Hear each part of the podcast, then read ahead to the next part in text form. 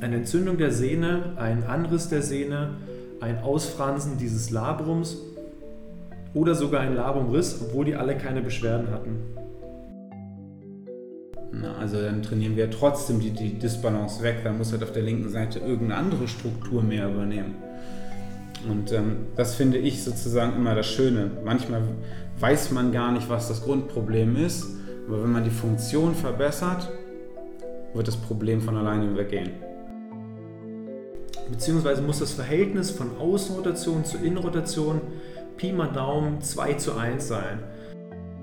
Dann kann man mal langsam anfangen, darüber nachzudenken, sich bei Druckbewegungen, es muss ja nicht gleich Nackendrücken sein, ähm, Kurzhandel drücken auf, auf der Bank und langsam im Bankwinkel hochwandern, sodass man sozusagen im schmerzfreien Bereich trainiert, aber dem Körper trotzdem in einem vollen Bewegungsradius signalisiert, hier soll sozusagen äh, die Bewegung hingehen.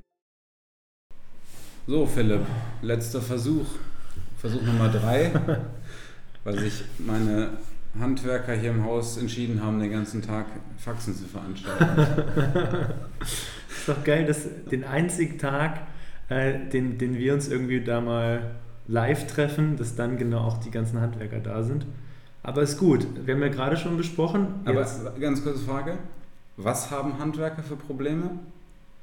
Keine Ahnung. Schulterschmerzen. Oh, was für ein Übertrag, krass. Ich bin wieder da. Ne? Wir haben eben schon besprochen, dass dieser, dieser Abendmodus vielleicht sogar viel besser ist, um einen Podcast aufzunehmen für, für die allgemeine Stimmung. Ähm, finden wir heraus, ob das wirklich so ist oder ob wir nur Quatsch erzählen. Finden was raus. Philipp, ähm, du bekommst einen äh, neuen Patienten, der hat irgendwas im Bereich Schulter was machst du? Ja, gute Frage. ja, die Schulter ist ein kleiner, ein kleiner äh, Mistfink. Ne? Das Ding ist, wir haben ja heute schon mal angefangen, das aufzunehmen und weiß ich nicht, wie lange haben wir schon gesprochen, 10, 15 Minuten. Und äh, es kommt mir jetzt so komisch vor, das alles nochmal zu erzählen, aber ich mache es einfach. Ähm, Schulter.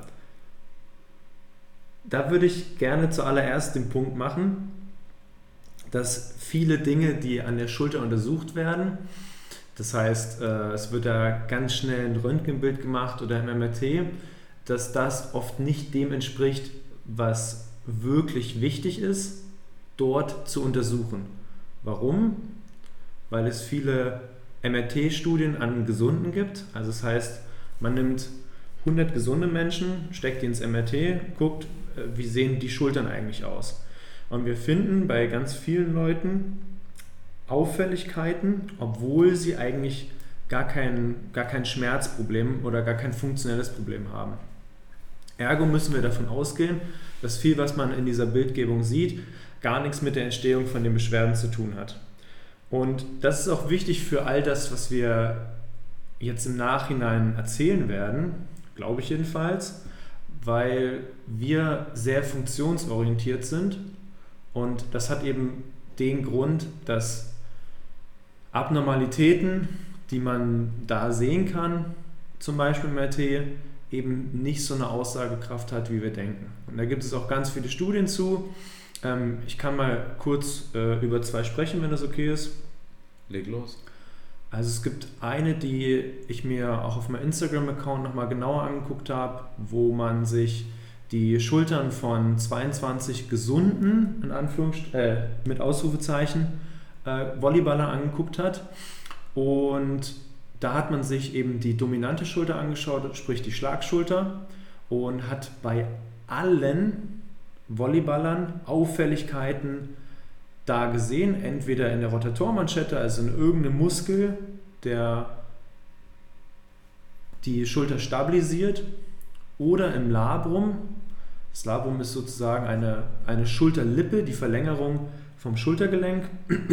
Und wie gesagt, es gab bei jedem dieser Volleyballer eine Auffälligkeit, entweder eine Entzündung der Sehne, ein Anriss der Sehne, ein Ausfransen dieses Labrums oder sogar ein Labumriss, obwohl die alle keine Beschwerden hatten. Und das führt eben dazu, dass man sich überlegt, okay, ähm, diese Abnormalitäten, die man sieht, sind die nicht in gewisser Weise normal, wenn man die Schulter, und das betrifft auch andere Gelenke, einfach ganz normal im Alltag nutzt. Und es gab noch eine zweite Studie, die ich vor kurzem gesehen habe. Da hat man Leute, die normalerweise äh, einen MRT bekommen hätten für ihre Schulter, bei denen hat man sich gleich die andere Schulter mit angeguckt. Also das heißt, die hatten beispielsweise in der rechten Schulter Schmerzen. Okay, gehen wir zum MRT, wir gucken uns das mal an. Aber wir gucken uns auch mal die andere Seite an und finden dann heraus, ob es da große Unterschiede gibt. Und die Unterschiede waren durch die Bank weg so gering, das heißt nur ganz wenige hatten wirklich etwas, eine andere Auffälligkeit an der beispielsweise rechten schmerzhaften Schulter als an der linken nicht schmerzhaften Schulter.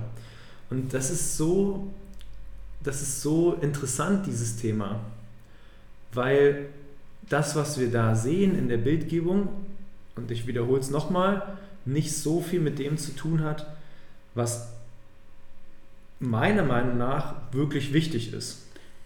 Direkt eine Frage dazu. Die zweite Studie, wo es jetzt um diese Auffälligkeiten zwischen den beiden Seiten ging, das war aber dann nicht an Volleyballern. Nein, das war bei in Anführungsstrichen normalen Leuten, ähm, die, die sind auch nicht irgendeinem Sport nachgegangen, sondern da war eben die, die Besonderheit, dass alle, die dort rekrutiert wurden, äh, eben gleich auch für die andere Schulter mit ins MRT geschickt wurden. Das ist aber eigentlich schon ein ganz, ganz guter Aufhänger für das, das Grundthema an der Schulter, nämlich dass wir eigentlich da zwischen zwei verschiedenen Hauptkategorien von Problemen unterscheiden müssen. Das eine ist Instabilität das andere ist Bewegungseinschränkung, meistens mit Schmerz verbunden, beispielsweise bei Überkopfbewegungen. Und da ist es dann im Prinzip, ich vermute mal, die zweite Studie, ich meine, werden ja die, Ziel, äh, die Stichproben werden ja eigentlich heterogen ausgesucht, denkt man, ist teilweise aber gar nicht so leicht. Also ich vermute mal, die meisten Leute, die da teilgenommen haben, haben plus minus äh, eher eine, eine sitzende Aktivität gemacht, aber auf jeden Fall eine, wo sie quasi nicht über Kopf ähm, arbeiten müssen im Alltag. So gesehen war die Studie sehr heterogen, weil man nicht äh, zwei Menschengruppen miteinander verglichen hat, sondern den gleichen Mensch mit dem gleichen Lebensstil, nur einmal rechte Schulter und dann linke Schulter. Ähm, von daher war das ja von den Lebensstilfaktoren perfekt passend. Ja, ich wollte nur den Unterschied machen, dass beispielsweise bei Volleyballern vermute ich, dass die Sache, die da es komplett anders gewesen wäre. Volleyball hat man ja schon eine dominante Schlaghand ich vermute mal, es ist klar, man muss in manchen Situationen wahrscheinlich mit dem, wenn der Ball links kommt, musst du den linken Arm hochreißen. Aber wir haben ja vorhin auch bei dir gesehen, ich habe dich ja einmal, so wie ich das machen würde, untersucht an der Schulter und gesehen, dass es äh, eine deutliche Bewegungs- einen Unterschied zwischen dem linken und rechten Arm gab, was äh, quasi über Kopfstreckung anging oder Flexion, wenn man so will. Ja, auf jeden Fall. Das heißt, wir müssen da wieder auch klar unterscheiden, welche Person haben wir vor uns sitzen, so handhabe ich das zumindest. Also ich habe, ich denke, wir haben eine, eine, im Kopf, was ein Mensch in einer perfekten Welt seinem Körper sozusagen abverlangen muss. Und das haben wir, wie gesagt, schon gesagt, bei der Schulter ist einerseits Flexibilität ein großes Thema, andererseits aber auch Stabilität, die eventuell fehlt. Haben viele Muskeln, das Gelenk ist hauptsächlich muskulär gesichert. Das heißt, wenn die Muskulatur, zu der kommen wir gleich noch, sozusagen inaktiv wird, dann haben wir, sind wir prädestiniert dafür, da auch ein Problem zu entwickeln, weil dieses Gelenk nicht, äh, also abgesehen von der Gelenkkapsel, so eine passive Struktur, äh, die spielt auch eine große Rolle. Ähm, aber abgesehen von diesen Strukturen wird das Gelenk jetzt nicht durch knöcherne Strukturen gesichert. Also wären keine, keine Bänder, Sehnen, Muskeln da, könnte man jetzt argumentieren, dann würde der Schulterkopf einfach runterrutschen hart gesagt, wird jetzt vielleicht nicht in dem Extrem passieren, obwohl Schultern ja sehr häufig auskugeln, also das Gelenk, was mit Abstand am häufigsten sozusagen äh, luxiert oder subluxiert, irgendeine Form von einer Verschiebung des Gelenkkopfs in der, in der Pfanne, meistens äh, nach vorn. Mhm. Und genau, also ich möchte einmal so gerne einmal einwerfen, was ich sozusagen, wenn jetzt jemand kommt gucke ich mir, selbst wenn er keine Schulterprobleme hat, gucke ich mir einmal an, was, was die Schulter kann. Ne, da haben wir auch vorhin drüber geredet. Kann er eine vernünftige Außenrotation abbilden. Das kann man entweder testen als Therapeut oder man nimmt einfach einen Besenstiel in die Hand oder eine PVC-Stange, greift das Ding erstmal auch egal wie, Hauptsache man hat das Ding in beiden Händen vom Körper und dann versucht man die Stange einmal um den, über den Kopf nach hinten runter zu führen mit gestreckten Armen. Und wenn man jetzt da die Situation hat, dass es wehtut oder man wirklich gar nicht rüberkommt, auch nicht mit dem breitesten Griff, dann ist die Außenrotation und die Öffnung des Brustkorbs und die Streckung der Brustwirbelsäule, also all die Dinge, die da auch eine Rolle spielen, sozusagen, ähm, da ist ein Defizit da, Punkt. Das ist äh, dasselbe, wie wenn man sich nicht in die tiefe Hocke setzen kann, ohne dass einem die Knie explodieren. Das ist sozusagen absolute Baseline, dass man das kann. Und dann darüber hinaus, na, per Definition muss ein Gelenk in allen Ausgangssituationen oder ja, in jeder Ausgangsstellung und in allen Winkeln Kräfte absorbieren und erzeugen können. Soll heißen, das ist wahrscheinlich auch das Problem bei Volleyballern, die kommen zwar da oben hin, aber die Muskulatur kann quasi die Kräfte, die dann in seiner extremen Position quasi erzeugt werden, beispielsweise beim Schlag, ähm, nicht reabsorbieren und dann geht das Ganze anstelle auf Muskulatur auf, äh, und auf, ähm, mehr auf passive Strukturen und dann haben wir vielleicht auch das Problem, dass dann da halt Sehnen gereizt werden, die irgendwie in den Gelenkspalt kommen wegen, und äh, sich dann entzünden. Ja, würde ich genauso mitgehen. Und ähm, ich glaube, dass die Betrachtung der Beweglichkeit als Grundlage für alles Weitere bei der Schulter ganz wichtig ist. Ja um zu schauen, okay, was geht, was geht nicht, wie sind die Verhältnisse zueinander und wie kriegen wir das dann erstmal in die Richtung, die es mobil sein muss, voll mobil und wie können wir eventuell sogar bestimmte Bewegungsrichtungen, die zu viel machen können, wie kriegen wir das wieder stabilisiert? Vielleicht können wir es direkt am Beispiel machen. Ähm, was ist also wichtig, sich im Vergleich anzuschauen? Die Armhebung nach vorne oben. Ist das schmerzfrei und ist das relativ symmetrisch? Dann die Armhebung seitwärts. Die Innenrotation, super wichtig. Und die Außenrotation. Und typisch beispielsweise jetzt beim Volleyballer wäre, egal ob Schulterschmerz oder nicht, aber bei denen mit Schulterschmerz findet man es eigentlich immer. Ähm, da guckt man sich dann das Verhältnis von der Außen- zur Innenrotation an. Und meiner Meinung nach muss die Außenrotation irgendwas über 90 Grad haben. Also sagen wir mal 90 bis 95 ist wunderbar. Und die Innenrotation muss mindestens 45 Grad betragen. Beziehungsweise muss das Verhältnis von Außenrotation zur Innenrotation Pi mal Daumen 2 zu 1 sein.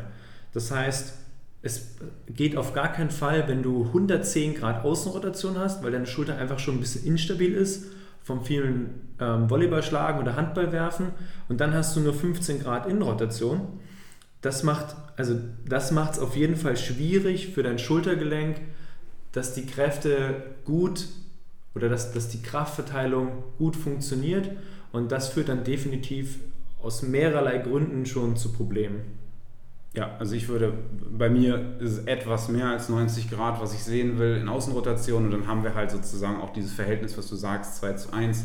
Bei der Innenrotation will ich 90 Grad sehen und bei der äh, Außenrotation irgendwas äh, zwischen 90 im besten Fall, aber eher so 110, vielleicht auch 115 Grad.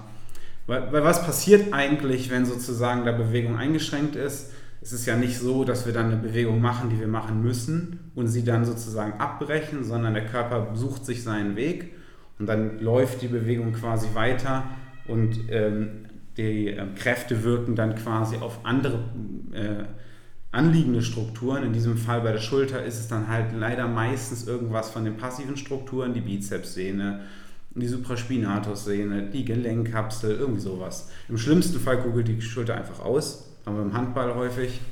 Ähm, ist auch immer so eine ganz typische Bewegung. Äh, und das Ganze ist bei der Innenrotation, was ich sehr häufig sehe, im äh, CrossFit beispielsweise oder beim Gewichtheben, dass äh, bei Bewegungen wie zum Beispiel dem Umsetzen oder dem Reißen, also Snatch und Clean oder andersrum Clean und Snatch, wo man viel Schulterhebung plus Innenrotation haben sollte. Und wenn man dann kann man selber mal gucken, wenn man jetzt so einen Besenstiel vor dem Körper hochzieht, so nah wie es geht, das, und dann kann man sich mal angucken oder filmen, ob die Schultern dabei einigermaßen zurückbleiben, weil das wäre ein Zeichen für gute Innenrotation. Und wenn sie aber dabei nach vorne wandern, dann heißt es, die Innenrotation ist vorbei und was dann passiert ist, der Körper holt sich die Beweglichkeit irgendwo anders her. In diesem Fall schiebt er sozusagen die Schulterblätter nach vorn und das, was dann sehr häufig äh, deutlich äh, auch oder äh, deutlich Na, habe ich es jetzt mal. Also, die Leute kommen mit Nackenschmerzen am nächsten Tag, weil das Ganze einfach biomechanisch hinten für die ganzen ähm, Schulterblatt anbindende Muskulatur sehr schwierig ist zu stabilisieren. Und ähm, genau, also Innenrotation aus meiner Sicht oft eher in Form von Nackenschmerz ähm, und äh, Druck auf der Gelenkkapsel auch wieder nach vorn. Also mein Punkt war im Prinzip, ist die Beweglichkeit nicht da, der Körper holt sie sich. Und die, das, das das Kompensationsmuster beim Volleyball ist genau das gleiche, was du beschrieben hast. Wenn die Innenrotation nicht da ist, Innenrotation brauchst du, wenn du den Ball richtig beschleunigen möchtest. Das heißt, wenn du ausholst, möchtest den Ball schlagen, gehst du weit in eine Außenrotationsbewegung plus Armhebung. Und die Bewegung, die dann läuft, wenn du den Ball triffst und dann noch den Arm durchschwingst, ist eben auch eine Innenrotationsbewegung, eigentlich in der Schulter. Und wenn das nicht funktioniert, passiert das Gleiche, was Max beschrieben hat, bei, beim Umsetzen, du bringst die ganze Schulter nach vorne, also den ganzen Schultergürtel, sprich die, das Schulterblatt rutscht mit nach vorne und du kriegst Nackenverspannung plus, was du jetzt noch nicht genannt hattest, eben vorne auf, die, auf der Brustmuskulatur extreme Verspannung. Und was dann passiert ist, dass oft von den Therapeuten oder von YouTube äh, Dehnung der Brustmuskulatur verschrieben wird. Aber das wird das Problem nicht lösen, weil vorne zu dehnen an der Muskulatur, die das Kompensationsmuster ausführt, löst nicht das, wo das Kompensationsmuster herkommt. Das heißt, Innenrotation zu verbessern, ist sowohl beim, beim Krafttraining als auch beim Weightlifting, also Umsetzen, Reißen, als auch bei Überkopfsportarten das A und O. Das ist die Grundlage von allem anderen. Ich glaube, da sind wir uns auch einigermaßen einig, dass erstmal diese Beweglichkeit wieder da sein muss, plus Beweglichkeit der Brustwirbelsäule wahrscheinlich, plus Beweglichkeit äh, von der, vom Schulterblatt. Und dann können wir sozusagen darauf aufbauen und noch andere Dinge machen. Genau, das, was du gerade mit der Brustwirbelsäule sagtest, auch das kann man ganz leicht bei sich selbst überprüfen. Man kann sich einfach mal sehr stark zusammensacken lassen, dass man mit einem schönen runden Rücken sitzt und dann mal versuchen, mit der Hand zur Decke zu greifen. Also ich mache das jetzt gerade, ich kriege meinen Arm nicht mehr gestreckt, weil die, die Schulter sitzt oben auf der Wirbelsäule und damit die Schulter quasi äh, überhaupt volle Beweglichkeit haben kann, muss das Schulterblatt schön auf dem Brustkorb gleiten und dieser kann sich halt nur adäquat aufstellen, wenn die Brustwirbelsäule gestreckt ist einer der Hauptgründe. Ähm, in der Physiotherapie äh, nennt man das auch, oder Kelly Starrett, einer der Beweglichkeitsexperten überhaupt, ähm, hat das immer genannt mit Spine First. Also bevor er sich quasi Probleme an den Extremitäten, Arm, Bein, Kopf, das ist keine Extremität, aber zählt er dazu jetzt, ähm, dass man erstmal gucken muss, ist die Basis quasi da, sowohl stabilitätsmäßig als auch beweglichkeitsmäßig, weil erst dann kann man auch in den quasi jetzt in diesem Fall Schulterblätter, Schultern adäquat bewegen. Und ich habe das nicht selten erlebt, dass jemand eigentlich schultermäßig gar nicht so eingeschränkt war von der Beweglichkeit her, wenn man die jetzt passiv getestet hat. Aber dadurch, dass die Brustwirbelsäule sehr stark ähm, in Beugung stand und nicht richtig strecken konnte, äh, ging das sozusagen nicht. Und da ist es halt ganz interessant, also um das mal hier zu betonen, Brustwirbelsäulenstreckung ist ein elementarer Bestandteil meines Coachings und ich glaube, das ist auch was, was du dir wahrscheinlich sehr schnell anguckst, wenn du jemanden untersuchst. Das heißt, ich lege da ultra viel Fokus drauf. Wir haben vorne an der Wirbelsäule ein, ein Band laufen. Ähm, du, ich hoffe, äh, du weißt jetzt gerade, wie das heißt. Ich glaube, es heißt longitudinale Anterior. Mhm. Und der Punkt ist, hier folgt die Anatomie wieder der Funktion. Weil wir viel sitzen, dieses Band, das wird halt immer steifer. Das heißt, es gibt sogar Tendenzen zu verknöchern. Und dann haben wir halt irgendwann extreme Probleme, diese Streckung überhaupt wiederherzustellen. Also wenn jetzt ähm, 30 Jahre quasi so sitzt und dann, das ist kein, kein, kein Problem von, von, äh, von zwei, drei Einheiten. Also was ich nur damit sagen wollte ist, ähm, die Schulter aus meiner Sicht kommt nicht immer direkt, sondern es geht sozusagen immer erstmal darum zu gucken, ist die Brustwirbelsäule zu strecken, kann und deswegen ich finde den Pectoralis, den Brustmuskel zu, zu stretchen, jetzt nicht grundfalsch. Also den Besenstielrotation zu machen, klar, das löst nicht das Hauptproblem, gerade ich jetzt nicht bei einem Volleyballer, aber es ist Teil äh, des Prozesses, was man machen kann. Also um hinten adäquat rekrutieren zu können, beispielsweise jetzt Schulterblätter, äh, Schulterblattanbindung, äh, Serratus anterior, die ganzen Trapezmuskeln, Rhomboideen. Dafür muss vorne sozusagen Spannung weg. Also, also dasselbe wie mit dem Hüftbeuger und dem Gesäß. Du kannst dein Gesäß nicht rekrutieren, wenn der Hüftbeuger bomben, bombenfest ist. Das wird sozusagen, das ist ja diese reziproke Inhibition. Vielleicht ist auch das falsche Wort, aber es ist auf jeden Fall, nee, es ist Antagonistenhemmung. So ja, ist genau. es eher, ne? Ja, ist richtig. Genau, das heißt, ähm, aus meiner Sicht, Brustwirbelsäulenstreckung, gibt da verschiedene Übungen für, ähm, beispielsweise Nackendrücken im Sitzen, Nackendrücken im Stehen, ist schon ein bisschen advanced, dafür muss man schon äh, adäquate Streckung ein bisschen haben, das heißt Rudern, Sitzen mit Seil zum Hals und da geht es dann hier nicht um Top-Gewichte, ähm, wer die Übung einfach mal äh, bei YouTube eingeben, also man, es ist ein bisschen wie ein Face-Pull, in einer etwas optimierten Ausführung. Also man zieht quasi einen Widerstand Richtung Hals, nicht Richtung Gesicht. Ähm, aber die Grundidee ist dieselbe. Man, man, man sollte es schaffen, wenn man das seitlich filmt, dass die Ellenbogen hinter die Schulter wandern.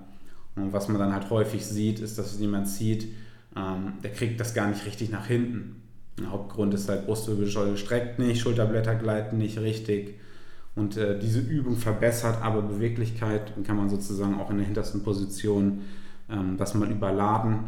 Und wenn man dann das Gefühl hat, man kommt so in Richtung ähm, Ellenbogen sind hinter der Schulter, dann kann man mal langsam anfangen, darüber nachzudenken, sich bei Druckbewegungen, es muss ja nicht gleich Nackendrücken sein, ähm, Kurzhandel drücken auf, auf der Bank und langsam im Bankwinkel hochwandern, sodass man sozusagen im schmerzfreien Bereich trainiert aber dem Körper trotzdem in einem vollen Bewegungsradius signalisiert, hier soll sozusagen äh, die Bewegung hingehen.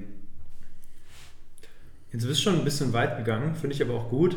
Ähm, vielleicht um, um das Thema Mobility noch abzuschließen, wo wir am Anfang gesagt haben, erster Schritt ist Mobilität da wiederherstellen, wo sie hin muss. Ähm, fassen wir es einmal kurz zusammen. Brustwirbelsäulenbeweglichkeit wiederherstellen, vor allem ähm, Thema Streckung und was ich noch ergänzen würde, wäre Thema Rotationsfähigkeit, weil eben, also wenn wir jetzt auch wieder beim Ballsport, beim Überkopfsport, ähm, Bewegungen, die asymmetrisch gemacht werden, benötigen eben auch Rotation der Brustwirbelsäule. Und wenn die nicht da ist, kompensiert eben auch wieder die Schulter. Ähm, dann Beweglichkeit Nacken, haben wir jetzt noch nicht so drüber geredet, das ist auch meiner Meinung nach relativ speziell, das können wir jetzt nicht so verallgemeinern. Sagen wir mal, Brustkorb, Brustwirbelsäule muss Aufrichtung hinbekommen, muss Rotation hinbekommen, die Schulter muss volle Innenrotation, Außenrotation, Armhebung hinbekommen und dann können wir sozusagen den Schritt weitergehen. Wer sich nochmal detaillierter mit dem Thema Rotation in der Schulter beschäftigen möchte und auch ähm, wie man da selbst dran arbeiten kann und das auch testen kann, kann gerne auf meiner Webseite philippbrei.de reinschauen und sich den Blogartikel einmal durchlesen und mir bei Bedarf Fragen stellen. Und dann können wir jetzt schon sozusagen den Schritt machen hin zu, wie bauen wir das Training gut auf? Weil das, die Übungen, die du eben genannt hast, waren, wenn ich es richtig verstanden habe, auch so ein bisschen Übung, um zu untersuchen, wie gut ist die Beweglichkeit, geht diese Übung gut und vielleicht können wir jetzt nochmal von unten her relativ strukturiert aufbauen, was wäre sozusagen am Anfang gut und was wäre später dann advancedes Training. Ja, ja, genau. Das können wir sehr gerne machen. Und wichtig zu verstehen ist, das habe ich auch schon ein bisschen versucht, am Beispiel des Knies zu erklären, dass wir zwar ein Ziel haben, aber dieses Ziel ist, steht ja am Anfang sozusagen nicht im Fokus. Wir können das nicht einfach machen. Ich wurde ja auch stark kritisiert äh, von, äh, bei Instagram für die Modified Sots Press. Das ist ein Nackendrücken in der tiefsten sitzenden Position auf dem Squatboard oder wie ähm, Klokov ähm, das auch gerne im, ähm, das schneiden wir raus, war nicht Klokov. Oder ähm, wie das der Erfinder der Swords Press, Victor Sotz, ähm, auch gerne auf dem Boden gemacht hat. Aber der Punkt ist ja, jemand, der Schulterschmerzen hat, den werde ich ganz sicher nicht Nackendrücken machen lassen. Also mit hoher Wahrscheinlichkeit katastrophal aussieht und mit noch höherer Wahrscheinlichkeit extrem schmerzhaft ist. Das heißt, jetzt die Frage, wie kommen wir sozusagen dahin? Wie ich anfangs sagte, ein Gelenk sollte in allen Ausgangspositionen und in allen Winkeln Kräfte absorbieren und erzeugen können. Und ich habe das Beispiel Kniebeuge als optimalen Indikator für Kniestabilität. Das Ganze mit äh, Kreuzheben für den unteren Rücken. Und ich würde argumentieren, die Königsdisziplin für die Schulter ist Nackendrücken. So, wie kommen wir jetzt dahin? Wir müssen verstehen, dass die passiven Strukturen an Gelenken mittrainiert werden müssen. Nun ist es aber so, dass wir diese nur treffen, wenn wir in eine volle, also diese Unterspannung bringen. Und das ist in den meisten Fällen bei der Schulter, wenn wir sozusagen bei Druckbewegungen in der untersten Position sind. Jetzt ist die Frage, wenn wir schon relativ weit ähm, in, einer, in, einer, aufrechten Position anfangen, weil, äh, ob das dann nicht eine Überlastung der passiven Strukturen ist, weil nämlich andere starke Muskeln in Streckbewegungen wie beim Flachbankdrücken, da hilft die, die, Brustmuskulatur stark mit, die ist sehr stark, da muss die Schulter nicht so viel machen. Das heißt, das wäre sozusagen geschickt, ähm, mit einer flacheren Position anzufangen und uns dann langsam hochzuarbeiten. Die, äh, die Brustmuskulatur kommt immer weniger, ähm, wird immer weniger mit eingesetzt aber die Schulter hat eine Möglichkeit, sich mitzuentwickeln, sowohl muskulär als auch neural, als auch vom, von dem Bindegewebe, vom Connective Tissues her. Und dann ist es sozusagen Training auch immer Assessment zugleich. Wir sehen ja, ob es funktioniert. Wir sehen, ob Bewegung sauber ausgeführt wird. Wir sehen, ob sozusagen Beweglichkeit besser wird. Das kann man durchaus mal testen zwischendurch. Und es ist dann in der Regel so, weil man ja auch bei diesen Druckbewegungen mit Kurzhanteln ganz, ganz viel Rotatorenmanschette rekrutiert. Das sind so vier kleine Stabilisa Stabilisationsmuskeln. Und ähm, genau. Soweit, soweit kannst du mir folgen, oder? Auf jeden Fall. Und das heißt, ich würde mit, mit Flachbankdrücken anfangen. Am besten vielleicht mit Kurzhanteln. Du kannst auch schon direkt mit 15 oder 30 Grad anfangen äh, Flachbank ist sehr weit weg von da, wo wir hinwollen. 15 Grad Schrägbank, 30 Grad, da wird auch noch ähm, starke Hilfsmuskulatur eingesetzt. Wenn du jetzt jemanden hast, äh, der, du siehst jemanden das ja an, du fasst ihn an, du weißt, wenn der so ganz weiches Gewebe hat, also ich habe ja auch relativ weiches Gewebe, ich weiß auch, meine Bänder und Sehnen sind nicht besonders stark, also wenn man sehr, sehr feste Haut hat, es ist auch sehr unwahrscheinlich, dass die Bänder und Sehnen grundsätzlich sehr schwach sind, außer man hat sie jetzt Ewigkeiten nicht angerührt. Ähm, das heißt, es gibt die Person, wo du immer die Sachen noch weiter in, mit äh, Regressionen durchführen musst.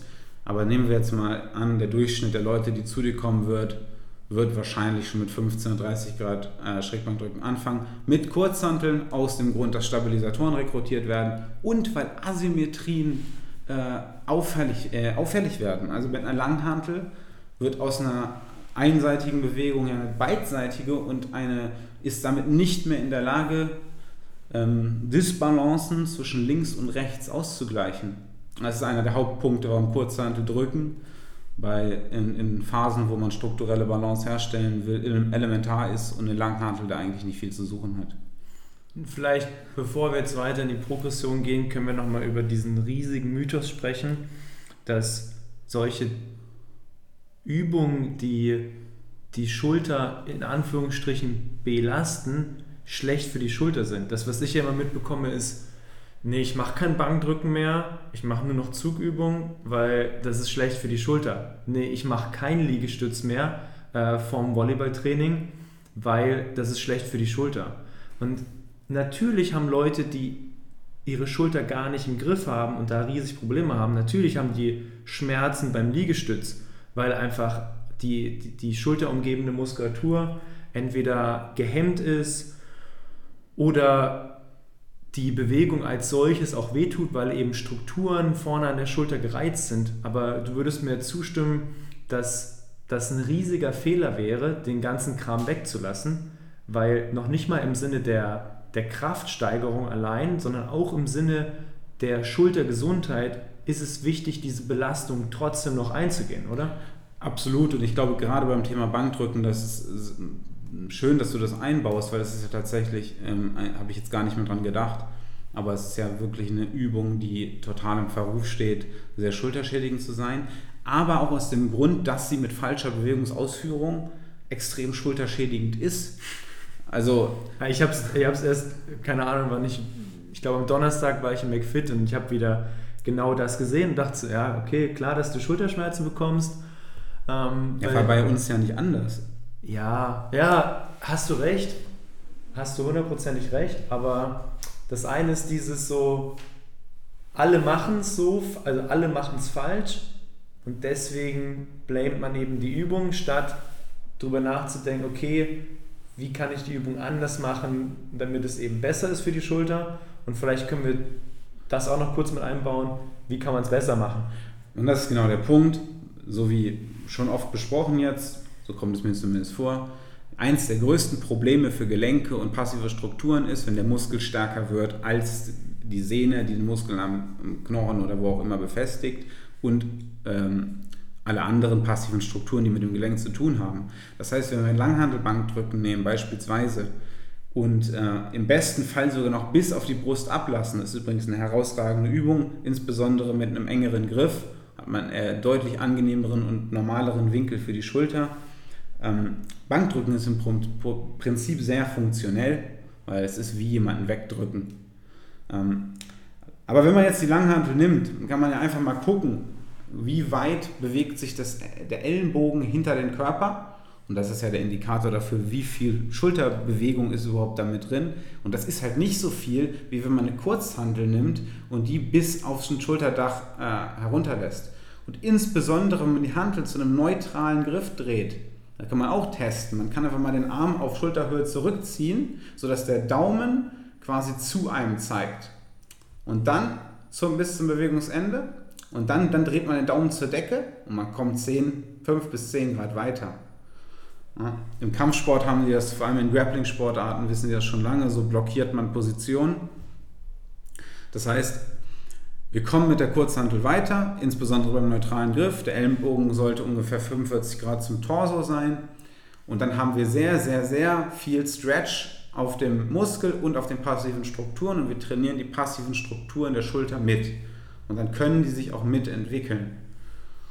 Und vielleicht noch ein zweiter Punkt, ähm, der auch ganz wichtig ist in den Trainingsplänen, ähm, die wir beide schreiben, ist das Tempo und gerade eben diese Phase, wo die Langhantel oder die Kurzhantel auf dem Brustkorb abgelassen wird, also aus der gestreckten Position nach unten, wo neun von zehn Menschen die einfach schnell fallen lassen ähm, ist es eben wichtig, die Bewegung ganz langsam durchzuführen, weil dieses, ich lasse mal das Gewicht schnell runter und versuche am untersten Punkt wieder Kraft aufzubauen, das sorgt eben dafür, dass wenn man schon ein bisschen eine instabile Schulter hat, dass das eben komplett verstärkt wird und dass der Druck dann auf den vorderen Anteilen der, der Schulter und der Rotatormanschette, der wird dann eben besonders erhöht. Stattdessen, wenn du von vornherein die Bewegung langsam nach unten machst, hast du eine sehr geführte Bewegung. Es ist viel gesünder fürs Gelenk, es ist viel gesünder und vor allem auch viel besser für die Muskulatur, weil sie dadurch eben stärker wird.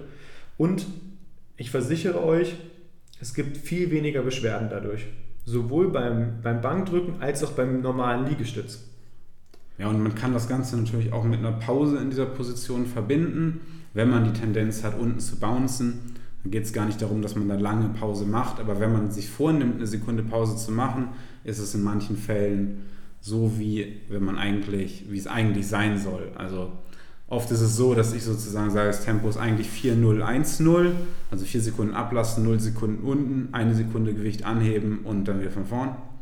Und dann sage ich halt, es ist 4-1-1-0, einfach nur, weil ich gesehen habe, dass der Mensch sozusagen sonst sehr dazu tendiert, halt unten äh, quasi doch etwas den Schwung rauszunehmen aus der untersten Position. Es gibt noch äh, die eine andere Übung, die wir jetzt vielleicht, ähm, deswegen sage ich das jetzt, vergessen. Äh, und es gibt ja noch den anderen ganz starken Innenrotator an der Schulter und das ist ja der Latissimus, ein riesiger Rückenmuskel. Ähm, jetzt darüber streiten, welcher von Muskeln mehr Innenrotationskraft erzeugt. Ähm, in der Regel ist es so, dass der Latissimus könnte argumentieren, vielleicht sogar noch unterentwickelter ist als der Pectoralis, aber die nehmen sich da wahrscheinlich nicht viel. Und da ist natürlich die eine große Übung Klimmzug. Und äh, jetzt kann nicht jeder einen Klimmzug, ist auch nicht gleich der Weltuntergang. Da machen wir nochmal eine externe Folge drüber, wie man einen Klimmzug lernen kann. Aber man kann sich sehr gut an einen Lattzug setzen und dann nimmt man entweder einen supinierten oder einen neutralen Griff und bloß nicht breit und proniert greifen, sondern das Schöne am Lattzug ist, dass wir in der, oder beim Klimmzug auch in der obersten Position, insbesondere wenn die äh, Schulter außen rotiert ist, also wenn man quasi die, die, Hände, die Stange greift mit Händen zum Gesicht, dann haben wir in der obersten Position ganz, ganz viel Stretch auf dem Latissimus. Ähm, das kann jeder mal auch testen, wenn man sich an eine Klimmzugstange hängt, wenn man drankommt und sich mal so ein bisschen reinfallen lässt, dann gibt es einen schönen Zug seitlich am Brustkorb runter äh, teilweise mit ein bisschen den Arm mit rein. Das heißt, die beiden Sachen würde ich vielleicht sogar kombinieren. Das heißt, wir machen vielleicht äh, einen Satz äh, Bankdrücken. Da öffnen wir quasi den, äh, den Brustkorb in der untersten Position. Andererseits zeigen wir oben der Schulter, wo die Bewegung hingehen soll. Wir rekrutieren viele Stabilisatoren und dann machen wir eine kleine Pause und dann gehen wir zum Latzug. Und da haben wir zum einen können wir an der untersten Position quasi die Muskulatur, die hinten liegt, trainieren, weil ja durch das Bankdrücken da Bewegung geschaffen wurde. Also das ist ja sowieso auch das, was am Anfang gesagt hatten, mit dem Stretchen allein bringt nichts. Aber Stretchen, um dann quasi eine Krafttrainingsübung direkt danach besser ausführen zu können, das ist natürlich perfekt. Und dann haben wir beim Latzzug natürlich das Ding, dass dann durchs Ablassen und durch die oberste Position ähm, dazu auch wieder noch Stretch auf den Latissimus kommt. Jetzt sage ich aber auch gleich vorweg, natürlich hat man beim Latzug äh, oben ganz, ganz, eine ganz durchaus auch diese schwierige Position für jemanden, der starke Schulterbeschwerden hat. Deswegen ist es am Anfang wahrscheinlich manchmal keine Option, das zu machen. Da brauchen wir andere Optionen und äh, in, insbesondere dann halt eher Zugübungen wie ein Rudern sitzen mit Salz im Hals, wo quasi die, äh, der, der Arm nicht ganz so weit in, ähm, nach oben wandern muss. Oder man gibt noch andere so Seitheben auf der Bank, wo man sich so auf die Bank legt.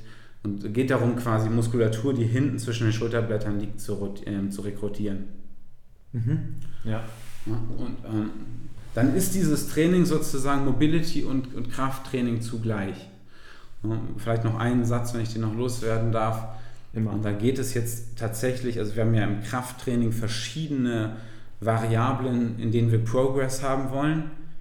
In erster Linie, das, was normalerweise Relevanz hat, ist sozusagen, das Gewicht muss hoch. Wenn das nicht geht, können auch Wiederholungen gesteigert werden. Aber weil, äh, gerade wenn es um so strukturelle Balance, Reha geht, dann ist Bewegungsoptimierung und Bewegungsausführung, und ich, ich sage es hier wieder, es geht nicht um Perfektion, aber es geht schon darum, dass man in der Bewegungsausführung besser wird. Und das ist jetzt, um das jetzt mal für, für Bankdrücken zu sagen, äh, ist es quasi die gestretchte Position unten sehr relevant und der Winkel zwischen Ellenbogen zu Torso, weil das quasi die beiden Komponenten sind, die verhindern, dass die Schulter schlechter wird, sondern eben, dass sie besser wird. Wenn man jetzt Bankdrücken mit, mit, mit einer halben Bewegungsradius macht, Ellenbogen komplett nach außen innen rotiert, dann ist es tatsächlich so, dass man sein Problem verschlechtert.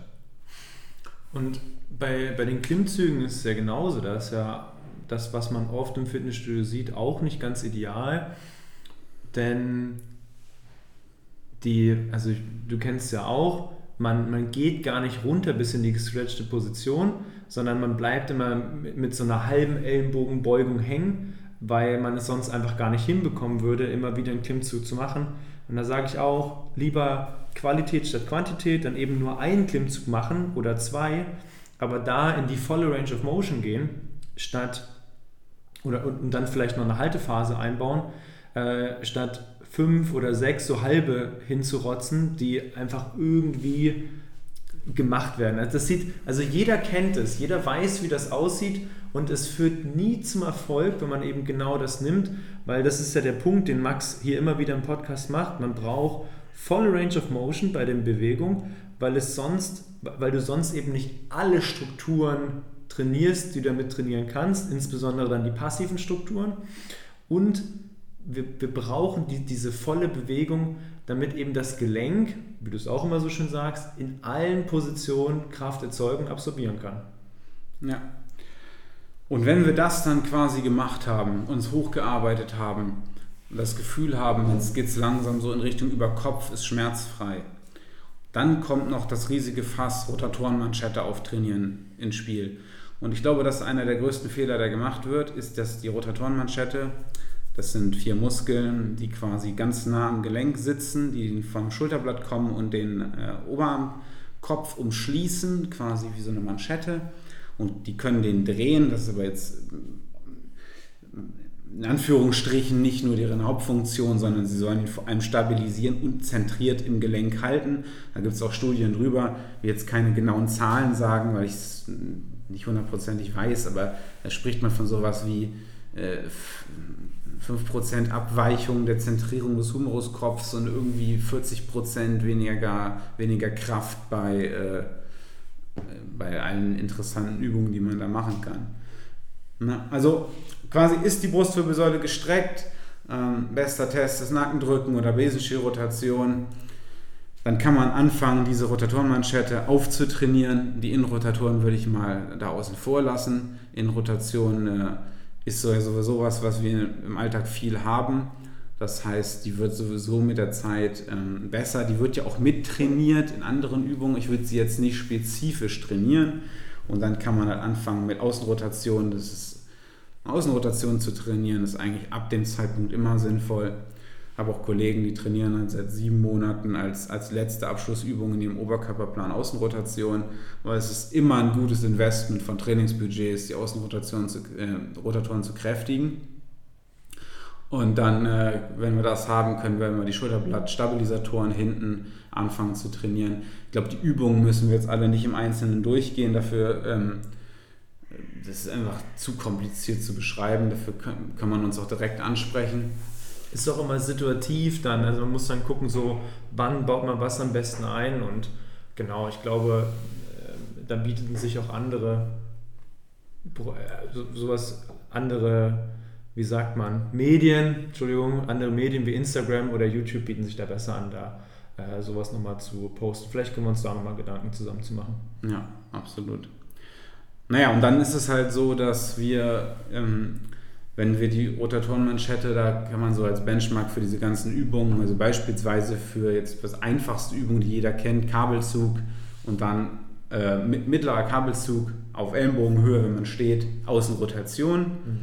Ähm, kann man auch, muss jetzt nicht eine, ein sehr schnelles Tempo nach außen sein, kann man auch sowas machen wie 4-0-2-0, also die Exzentrik ist das Nachlassen vier Sekunden lang und dann äh, kontinuierlich sauber ähm, zwei Sekunden das Gewicht quasi anheben. Genau, und ähm, ein, eine Perle, die ich hier gerne noch aushauen würde, wenn es schon um das Thema Volleyball geht, ist, dass äh, beim Volleyball wirken ja extrem große Kräfte und was ich ja neulich schon zu dir sagte und was ich glaube nicht so wirklich bekannt ist, ist, dass die, die Rotatorenmanschette tatsächlich eher Fast dominant ist. Das heißt, dass sie eigentlich dazu tendiert, recht stark zu sein, und so ist sie zumindest eigentlich anatomisch aufgebaut. Also von Mensch zu Mensch unterschiedlich, ähm, aber eigentlich ist sie grundsätzlich recht stark. Und du brauchst sie ja auch recht stark, wenn du so überlegst, beispielsweise beim Schlagen, beispielsweise beim, äh, also beim Volleyball schlagen, Kampfsport schlagen, ähm, Schwimmen. So richtig wirklich ausdauernd muss die eigentlich gar nicht sein, weil wenn man stürzt und sich abfangen muss, boom, Fast Twitch. Da fallen auf einmal 80 Kilo plus Schwerkraft runter. Das heißt, es macht eigentlich total Sinn, dass diese Muskulatur nicht äh, Slow Twitch dominant ist und sozusagen sehr ausdauernd, sondern es ist zack zum Ball, hochreißen, schlagen. So stelle ich mir das zumindest vor. Und dann wird auch einer der Hauptpunkte sein, warum die Leute zwar beweglich sind, aber dann entzündete Sehnen haben, weil sie genau diese Kräfte in dieser Position halt äh, nicht reabsorbieren können. Zum Beispiel, weil die Rotatorenmanschette deutlich zu schwach ist. Aber um diese Muskulatur Fast-Twitch-dominant zu trainieren, also in Wiederholungsbereichen zwischen 4 und 8 Wiederholungen, beispielsweise in einer Außenrotation, äh, wenn der Muskel nicht vorhanden ist, dann müssen wir ihn erstmal aufbauen, bevor wir anfangen, ihn mit, äh, mit, ähm, mit schwereren Übungen sozusagen auch neural zu trainieren. Also wenn jemand dann 3 Kilo Hantel kaum rotieren kann, dann äh, müssen wir nicht anfangen, sozusagen in Wiederholungsbereiche 4 bis 8 zu gehen. Ne? Muss sozusagen, der Muskel muss erstmal da sein. Ja. Ja. Das Interessante ist, dass eine Zeit lang diese Gelenkkapsel, die du am Anfang angesprochen hattest, als eine passive Struktur, ähm, die kann am Anfang die Arbeit von der Rotatorenmanschette übernehmen und irgendwann wird die Gelenkkapsel eben instabil weil sie eben immer wieder diese Kräfte absorbieren muss. Man muss sich das so vorstellen, wenn man den Arm oben hat und trifft da den Ball, dass eine Gewichtskraft an der Hand nach hinten wirkt und wenn der Arm vergleichbar ist mit, mit, einer Wippe. Das heißt, der, der Mittelpunkt der Bewegung ist der Ellenbogen. Oben durch die Kraft des Balles geht die Hand nach hinten. Also muss an der Schulter eine Kraft nach vorne stabilisiert und absorbiert werden. Und das müsste eigentlich die Rotatorenmanschette machen, dass sie verhindert, dass der Oberarmkopf im Gelenk immer wieder beim Schlag so leicht nach vorne geht. Und wie gesagt, macht die Rotatorenmanschette bei vielen nicht, weil wir es einfach nicht trainiert haben. Dann wird die Schulter schmerzhaft. Warum? Weil die Gelenkkapsel instabil wird und der Oberarmkopf nach vorne wandern kann. Und das ist auch ein Test, den ich mit allen Leuten mache, die einen Überkopfsport machen. Ich gucke mir also an, wie gut kann der Oberarmkopf nach vorne wandern im Gelenk in einer ruhigen Position, also in einer unbelasteten Position. Und das ist, also da versuche ich nochmal ein Video zuzumachen und das ist wirklich teilweise so krass, wie, wie groß da die Unterschiede sind. Wie viel Spiel da im Schultergelenk ist vom Oberarmkopf nach vorne. Und dann kann man sich total gut vorstellen, a, wofür die Rotatorenmanschette eigentlich da ist und b, dass die Schulter auf jeden Fall wehtut, wenn man das eine ziemlich lange Zeit schleifen lässt. Ja, ein guter Punkt, weil da zu, zusätzlich zur Gelenkkapsel, die das sozusagen und der Rotatorenmanschette äh, diesen, diesen, diesen Schub nach vorne ähm, auch noch verhindern tut das natürlich der lange Bizepskopf. Den haben wir jetzt eben noch nicht genannt. Stimmt. Äh, ist äh, in der äh, Medizin nicht als Rotatorenmanschette äh, beschrieben, also nicht als Anteil dieser. Er ist aber funktionell definitiv ein Teil davon, weil der lange Bizepskopf geht durch einen kleinen Kanal, knöchernen Kanal quasi über das Schultergelenk und setzt sogar im Schultergelenk, also im Schulterdach an. Ich glaube, er setzt am Labrum an, an dieser Gelenklippe, die ähm, ein bisschen knorpelartige Struktur ist. Deswegen ist natürlich, und das habe ich vergessen, in einer strukturellen Balancephase ähm, das Training des langen Bizepskopfs elementar und das geht auch sehr früh und da ist es dann halt the other way around.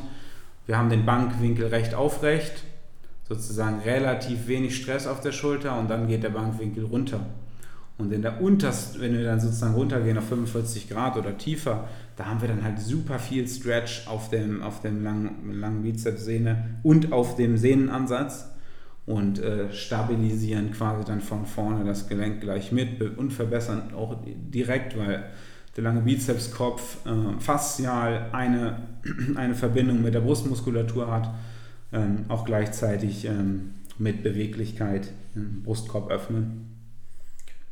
Und jetzt weiß jeder, der sich das E-Book Sandathletik gekauft hat, warum da so viel Bankdrücken, so viel Klimmzüge und auch Bizepstraining mit drin ist, weil das nur zur Schulterstabilität beiträgt und nicht nur zum Flexen vom Gegner. ja. ja, Volleyball ist tatsächlich ein schönes Beispiel, um zu verdeutlichen, was äh, Krafttraining eigentlich für einen Sinn hat für Sport. Das ist natürlich jetzt bei jemandem, der das nicht macht, ein bisschen weniger relevant. Da geht es dann halt primär darum, deutlich mehr über Kopf zu arbeiten, weil wir müssen ja alle Funktionen, die der Alltag nicht bietet, müssen wir machen, weil die Gelenke sich sonst halt anpassen. Ja. Also, würde ich jetzt nur ergänzen, weil wir jetzt gerade sehr viel über Volleyball geredet haben. Ja. ja aber es ist äh, sozusagen, da brauchen wir ein bisschen weniger dann dieses äh, die Rotatorenmanschette Fast Twitch dominant trainieren, müssen wir da sicherlich nicht machen. Ähm, stärker werden ist immer gut, aber gibt es dann andere Ziele. Ja, aber die, die, die Grundidee ist sozusagen immer nicht nur den Muskel zu trainieren, sondern auch die passiven Strukturen und auch das Nervensystem. Und dann hat man eine sehr hohe Wahrscheinlichkeit, und das schließt auch ein bisschen den Kreis zu dem, was du am Anfang gesagt hast, dann spielt es auch keine Rolle, ob der Supraspinatus vielleicht gerissen ist. Also gibt es ja häufig mal, dass man dann MRT macht, oh, es gibt gar keinen Supraspinatus mehr. Ist es jetzt wirklich wichtig für uns? Wir sehen ja im Training oder in der Therapie, was funktionell nicht funktioniert. Also wir sehen ja beispielsweise, dass eine deutliche Außenrotationsschwäche auf der linken Seite zu rechten ist. Ja, es ist der Supraspinatus durch. Jetzt geben wir ja nicht auf.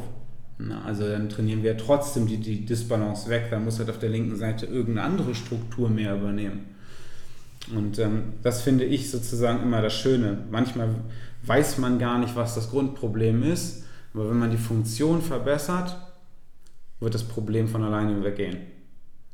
Ja, absolut. Und wenn man sich eben vorher Gedanken macht, was ist wirklich genau die Funktion, nicht nur generell, sondern auch in dem Sport, den ich betreibe, und sich dann eben überlegt, aha, und deswegen könnten wir so und so dann agieren und so und so die, die Reha-Maßnahmen sozusagen aufbauen, dann passt wieder alles zusammen und wie du es gesagt hast, wir brauchen uns dann keine Gedanken mehr machen, was ist überhaupt kaputt, sondern wie kriegen wir die Funktion wieder voll hergestellt, damit eben das, was sich leicht entzündet hat oder angerissen ist, etc. pp., ähm, das wird sich dann von selber wieder normalisieren.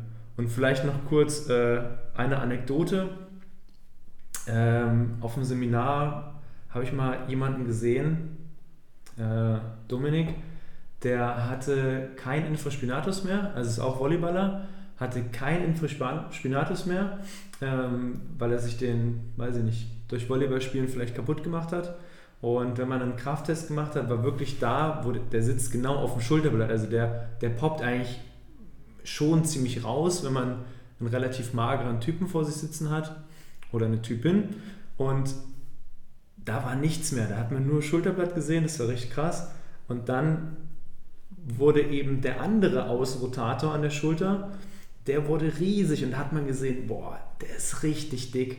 Und da sehen wir wieder, wie cool der Körper ist, wenn eine Sache nicht funktioniert, du aber trotzdem eine Fähigkeit brauchst, dann findet er einen Weg, das zu umgehen und einfach eine Lösung zu finden. Weil der Körper, der, der findet immer eine Lösung und es ist so schön anhand von solchen Beispielen zu sehen, wie gut das eigentlich funktioniert, wenn man weitermacht, wenn man weiter Lösungen sucht. Hm.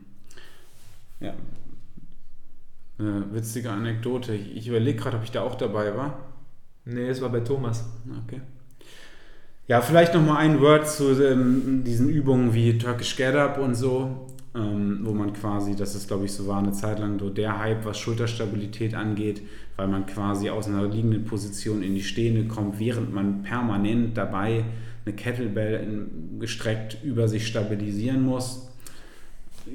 Ich würde argumentieren, es ist keine schlechte Übung aber es ist natürlich auch irgendwo schon relativ weit von der Realität weg, weil äh, die Schulter sich nicht verletzt, während man quasi irgendwas über Kopf stabilisiert, sondern wenn hoher Impact auf die Schulter wirkt. Deswegen halte ich die Übung relativ weit weg von dem, was wir eigentlich brauchen. ich habe sie durchaus auch oft gemacht, aber das, was, äh, das, was ich sozusagen eigentlich tut sie nicht das, was wir, was wir erzeugen wollen. Und vor allem, wenn die Rotatorenmanschette nicht existent ist, müssen wir sie erstmal mit solchen Übungen wie Außenrotation, Seitheben, äh, vorgebeugte Seitheben, müssen sie erstmal sozusagen aus der Versenkung holen. das war gut gesagt, ja. Und nicht gleich wieder den Alltag imitieren. Also das ist, das funktioniert in der Regel nicht so gut. Ja, auf jeden Fall. Und vielleicht aus meiner Perspektive noch, wir müssen unbedingt Gelenkintegrität herstellen. Ähm, ich hatte auch einen, Kunden da mit Schulterproblemen. Und was wir bei, bei Volleyball ja eben feststellen ist, ja, sorry, dass so viel darüber spreche, ähm, die, die Schulter, die äh, schlagdominant ist, steht meist ein bisschen weiter vorne, ist eher instabil. Das heißt, wir müssen den Oberarmkopf nach hinten mobilisieren. Wir haben vorher den Außenrotator oder die Außenrotatoren getestet haben geschaut, wie kräftig sind die, waren gar nicht aktiv bei ihm. Dann habe ich nur eine Gelenkmobilisation gemacht, also den Oberarmkopf nach hinten mobilisiert und anschließend, wir haben kein Training gemacht, nichts, anschließend haben wir wieder den Muskel getestet und er war super stark.